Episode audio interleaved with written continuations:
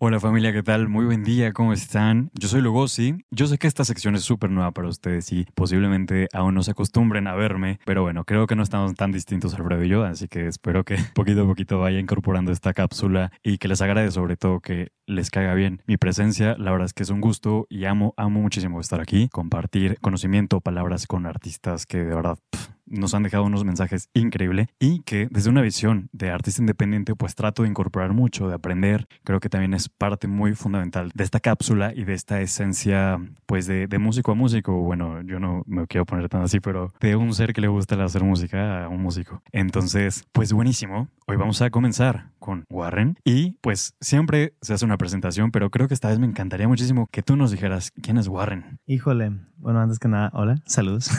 Este, ¿quién es Warren? Warren es un güey de 26 años de Guadalajara, Jalisco, que lleva dos años dedicándose a hacer música. Antes era ingeniero industrial, no sé por qué hice eso, pero si no lo hubiera hecho no estaría haciendo música. Y nada, pues llevo acá dos años viviendo en Ciudad de México, componiendo para mí, para otros. Y creo que lo único que podría decir que es Warren también sería un güey que le mama cocinar. ¡Oh, qué chido! Nah, súper chingón, chingón, chingón. Es que, bueno, ah, creo que hay varios comentarios que me gustaría hacer al respecto de esto. En general, me llama mucho la atención que definitivamente como iniciaste tu vida profesional, pues no tiene nada que ver con esto, ¿no? Nada. Entre comillas, porque pienso yo que quizás ya hay algo ahí, algo detrás. Y dime, ¿crees que te ha ayudado un poquito el haber estudiado como alguna otra cosa? Creo que sí. Este, tuve justo una especialidad que se llama, o sea, estudié mi carrera, ingeniería industrial, y luego estudié una especialidad de gestión de proyectos. Y entonces, pues justo, gestionar mi propio proyecto de alguna manera que tampoco es como que le haya aplicado mucho, o sea, tal vez lo tengo ahí atrás y veo el proyecto musical como tal vez de una manera diferente como la vería alguien que solo estudió música o que solo se dedicó desde el principio a la música, pero tampoco soy como teórico y no regreso a mis notas ni, o sea, no lo uso para nada, pues. Entonces tal vez solo es como el pensamiento que traigo, que pues estoy acostumbrado a matemáticas y a pensar de una manera tal vez un poco más ordenada, pero al final, como creo que la mayoría de los músicos, yo sigo siendo un desmadre, güey. Pues, que no se puede la costumbre. Y bueno, dejando un poquito con la profesional y todo este como detrás que hay de tu formación. Cuéntame, para ti, tu desarrollo musical, ¿cómo surgió? O sea, ¿cuándo fue que Warren empezó a hacer música? Güey, está un poco extraño. O sea, todo empezó... Siempre me ha gustado muchísimo la música, pero ya como musicalmente intenté tocar guitarra a los 12, me metí a clases, pero no soy bueno estudiando. O sea, ni siquiera ingeniería industrial, nunca fui así como muy dedicado. Entonces me salí, me fui un rato a un seminario católico a los 15 años y ahí mi mejor amigo tocaba guitarra.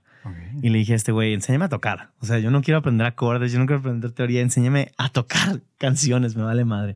Y ya, pues ahí aprendí a tocar, me salí del seminario, nunca fue lo mío. Este, y regresé a la escuela y pues no tocaba tanto, volviendo a lo que no sé estudiar o no soy bueno estudiando. Perdí la beca de ingeniería industrial en primer, literal, primer semestre y perdí la beca porque pues reprobé unas materias. Entonces, buscando beca para quedarme en la universidad, llegué al departamento de arte y cultura de la UP de Guadalajara y hice audición como para coro, pero cuando estaba en la audición me dijeron, ¿vienes a coro o a banda? Y yo, ah, cabrón, ¿banda?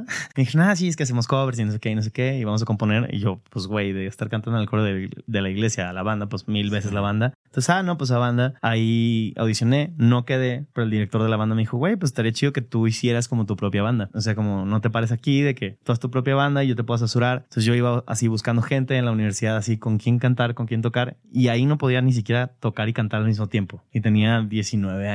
Entonces, pues ya ahí empecé justo a tocar y a cantar y covers y lo que sea. Y ya la parte como la que más desarrollo ahorita que digamos es composición, terminó siendo que ese director se hizo productor musical, el director de la banda de la UP se hizo productor musical. Años después yo lo busqué y empecé a preguntarle, ay, ¿cómo se produce y cómo se mezcla y cómo se pone reverb, lo que sea, sí. para todo lo que es hacer música. Y un día me dijo de que, güey, ¿qué, ¿qué, estás haciendo? Así de que eh, ahora quieres producir y quieres hacer rap, ¿qué, qué chingados? Y yo no sé, güey.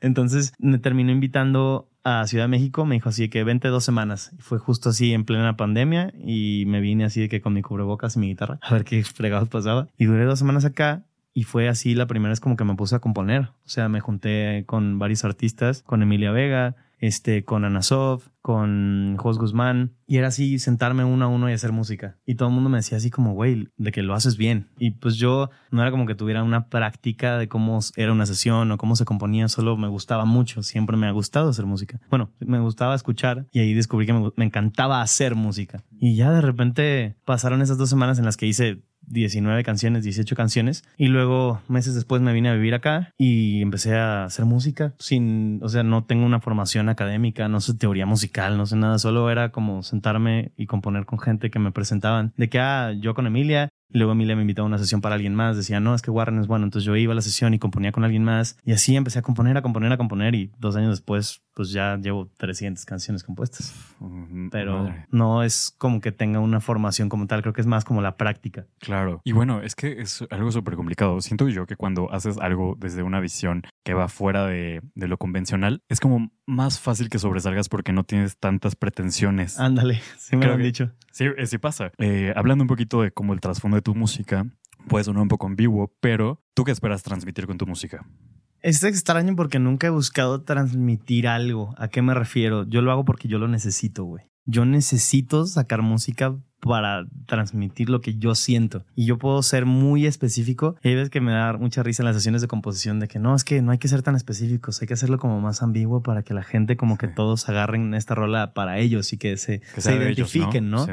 Y yo creo que es al revés. A mí me ha funcionado hablar de cosas súper específicas mías que para una persona dice, no mames, como yo qué sé, tengo una rola que se llama Sushi para cenar y que yo la hice muy específica hacia una chava que me fascina y pues ya la hice y era como literal, la rola la describe a ella, pero cuando la escucha alguien más se identifican un chingo de gente porque al final somos tantas personas en el mundo que por más específico que sea siempre le vas a pegar a algo. Totalmente. Entonces no es, nunca busqué como, no hago música como por intentar transmitir algo, hago música para intentar descargar lo que yo siento y lo que yo necesito decir. Y ya, o sea, la gente la agarra y yo soy feliz de que la gente la agarre y como la haga suya a su manera, pero nunca fue con el afán como de, ah, es que quiero que la gente me escuche. O sea, no, yo, yo genuinamente lo necesito. O sea, yo todo el día traigo mi guitarra en la mano, así como la traigo ahorita. Ah, Puedo estar viendo tele y estoy de que acostado, de que así to- tocando sin hacer nada, pues. sí. Y ya, o sea, si estoy triste, pues necesito sacarlo. Si estoy feliz, eh, estoy enamorado, estoy lo que sea, siempre lo saco. O hay veces de que veo una película, sale una frase y yo digo, no mames, la frase. Y agarro la frase y me aviento una rola en el momento. Le pico pausa a la película y la hago y luego sigo mi vida porque lo necesito. Como el fuera de eje, ¿no? De alguna manera. Chingón, qué chingón. Sí, pues eh, justo de salirse de un poquito, ¿no? También ver como todos los prismas que tienen la vida. O sea, sí que estamos en esta dimensión compartiendo este espacio, pero creo que hay muchas áreas donde podemos hacer una canción, donde nace una canción, está eh, realmente en, en cualquier lugar, ¿no? Simón. Y pues, ¿qué, qué te parece si vamos a nuestro primer bloquecito musical Ok. eh, y nos transmites un poquito de, de lo que traes, de lo que quieras compartir en este momento con nosotros? Ok, ok, me parece. Este, pues bueno, esta primera rolita la hice hace bien poquito con un, con un venezolano que se llama Juan Vegas, que es así, pinche crack, es un compositor sasasasasazo. Yo estaba triste por la chava esta de Sushi para cenar y pues nada, hice una canción con él que se llama Otro Rumbo. Digamos que explico de alguna manera cómo es hacer planes con una persona que al final creen que van por el mismo camino y de repente pues toman otro rumbo los dos, ¿no? Sobre todo tal vez la otra persona, porque tal vez tú sí estabas en ese de que, güey, yo quiero esto y pues no. Ok. Y pues ya, esta realidad se llama Otro Rumbo. No hubo punto medio, ya no había remedio. Cuando yo te dije que era para siempre, te lo dije en serio. Que vuelvas a mi vida, no es algo que espero. De tanto pedirlo puede que se cumpla y la verdad si quiero, se acabó. Lo estoy asumiendo y puede que me duela, pero terminó. De tanta pelea, el amor que había solo se marchó. Dime cómo hago para convencerme que no funcionó. Oh, tomaste otro rumbo. Después de decirnos un millón de veces tú yo contra el mundo.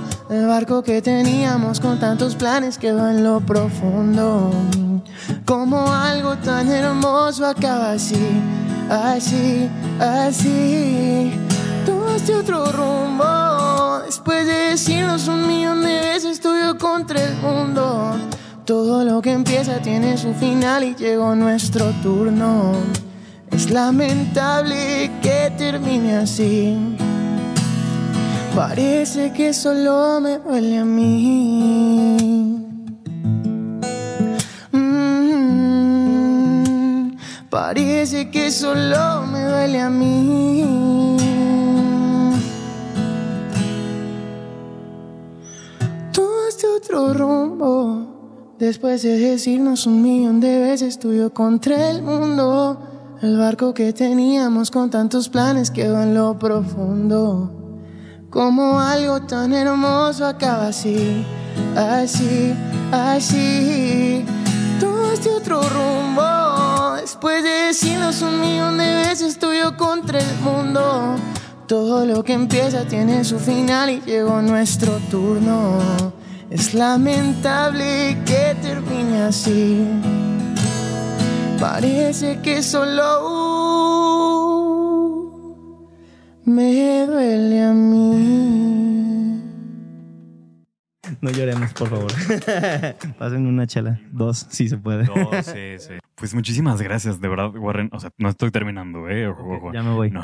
Bye. No, pero ah, yo agradezco tanto. O sea, yo de verdad aprecio mucho que vengas, te sientes aquí y pues no sé, a mí realmente se me hace un acto súper impresionante. No sé, para ti, cuando tocas en vivo o cuando tienes alguna presentación, ¿qué significa para ti? O sea, Ah, ¿cómo decirlo? Es lo que más disfruto hacer, güey. O sea, cantar mis canciones. Muchos amigos me tienen cagada porque dicen que es como una clásica Warren de que invitar a compas o invitar a alguien nuevo a mi casa y de que, hey, jálate a mi casa y ponerle mi música o cantarle mi música. Así que, güey, échate mi álbum completo y te callas mientras te cocino algo rico. Entonces, está cagado porque es lo que más me gusta hacer, güey. Entonces, de alguna manera, ni siquiera como que me cuesta trabajo ni me pone nervioso, solo me emociona, güey. pues eh, mira, yo pienso, igual diste un punto súper, súper clave, pero antes de todo esto, creo que me gustaría hacer una pregunta como se me ocurre ahorita. Venga. Eh, yo creo que todos en algún momento hemos hecho alguna canción medio bizarra, creo yo. Ajá. Eh, Define bizarra. un culera. tema. yo una O sea, vez- mala rola o Una vez hice una, una rola porque eh, fuimos a un after Ajá. y, o sea, como que en el bar todo estaba muy chido. Acaba de tocar y estábamos como en, la- en el bar del lugar. Ujú. Súper lindo con una chica y toda la onda. Y en eso fuimos a un after. En el after todo cambió. O sea, fue como entrar a otro mundo. O sea, fue- Ujú. inclusive hasta era como un submundo, ¿sabes? Toda la energía era muy oscura. Ok. Y es una, una canción ahí, o sea, llegué bien pedo como a las 4 de la mañana. Te puedes escribir. Ajá, abrí Logic. No, Logic. Ah, wow.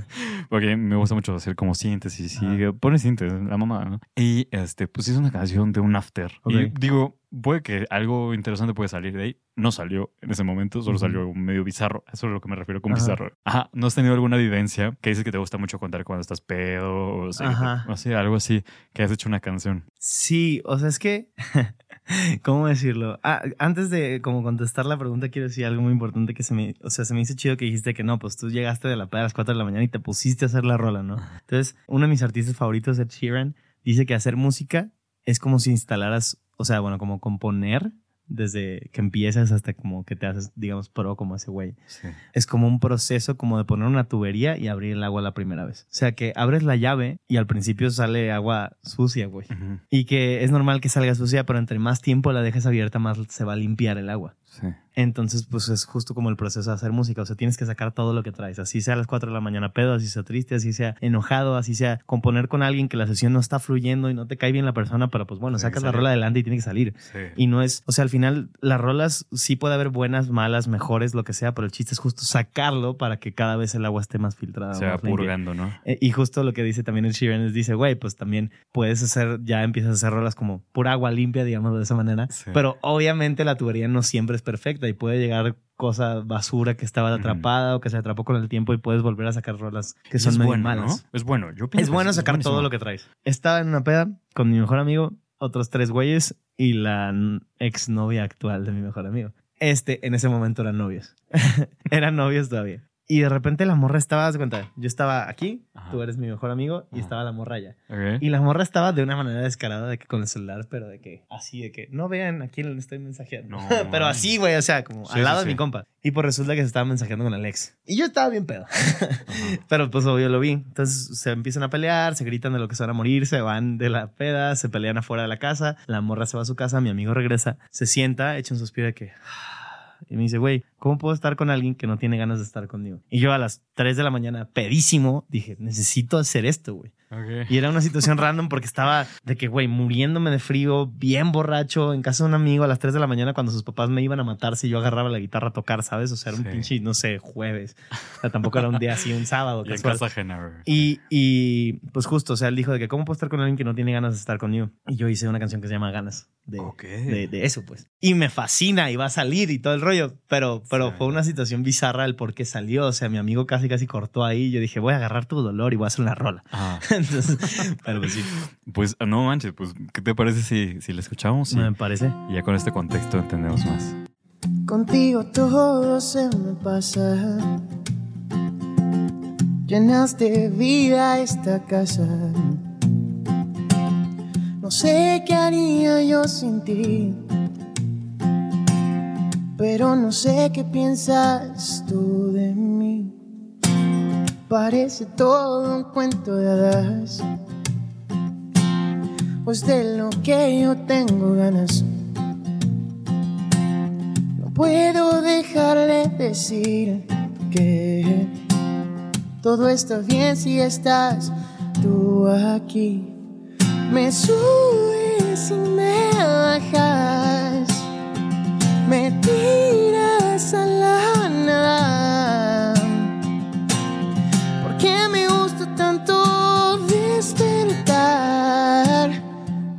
que no tiene ganas? Yo te veía tan feliz. Nunca pensé que no fuera así. En tu confusión empezaste a mentir. Como de regreso a mí. Me subes y me bajas. Me tiras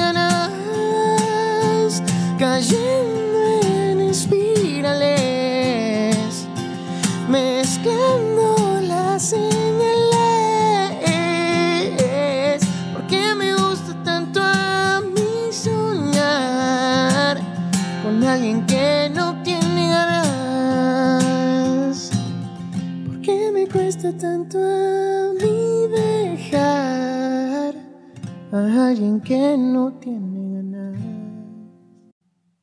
Dentro de todo esto, yo creo, yo siento que todos los días hay una gran lección, pero en la vida de un músico las lecciones son a veces muy fuertes. Lo que decía, a veces uno pelea contra uno mismo.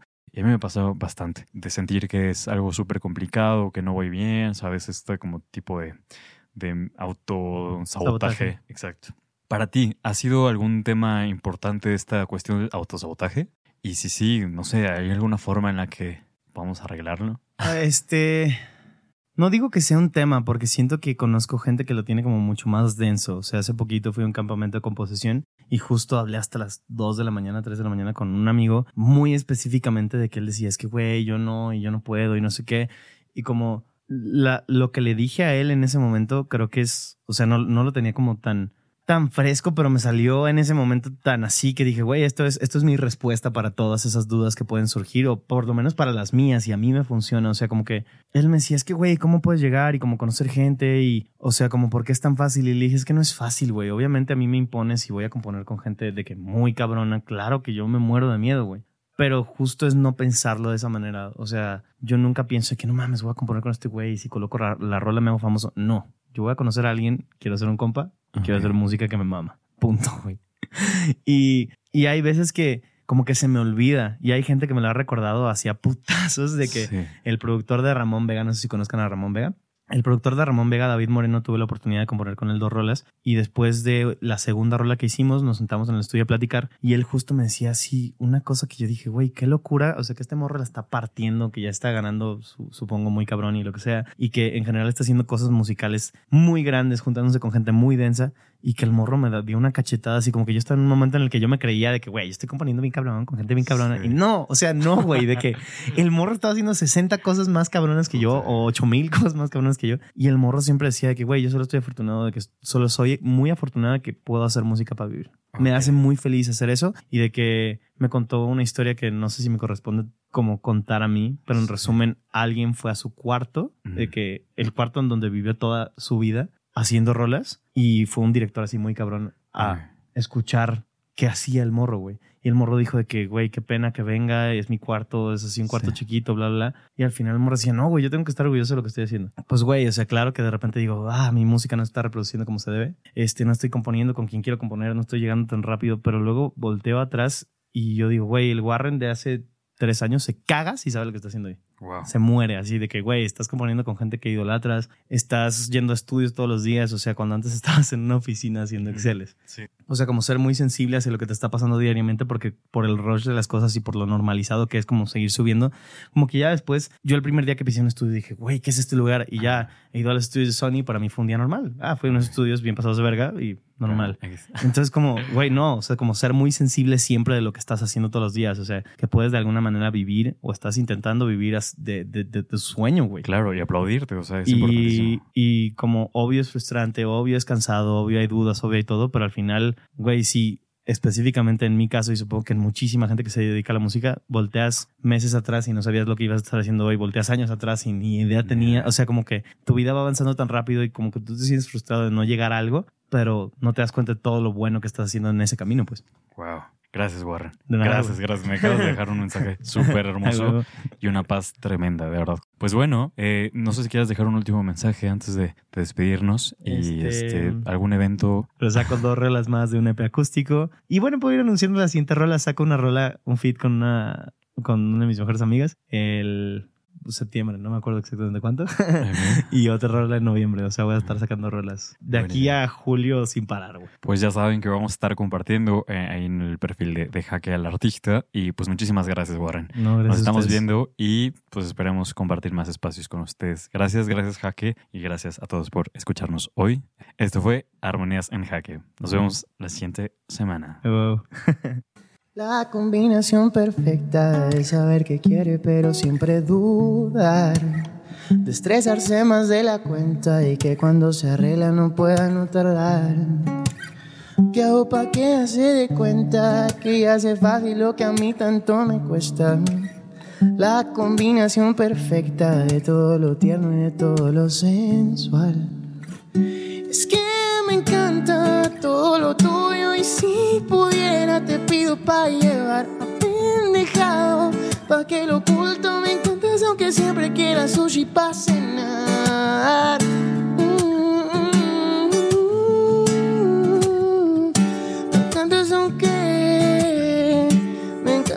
Aunque siempre quieras sushi para cenar. ¿Cómo le pones tanto empeño a lo pequeño? ¿Cómo haces todo lo que haces para cumplir tus sueños? ¿Cómo disfrutas ver documentales que no entiendo? ¿Cómo te gusta que me acuerde que te vi en mis sueños? Como alguien que es tan tierna, pero ahorita todo cuando maneja, como se ve también. Si se arregla o no se arregla y le gusta molestarme, que yo sé lo que piensa. Puta, que afortunado que la tengo tan cerca. Es que me encanta todo lo tuyo y si pudiera te pido pa' llevar a pendejado. Pa' que lo oculto me encantas aunque siempre quiera sushi pa' cenar. Es que me encanta todo lo tuyo y si pudiera te pido pa' llevar pendejado. Pa' que lo oculto me encantas aunque siempre quiera sushi pa' cenar. Me encantas aunque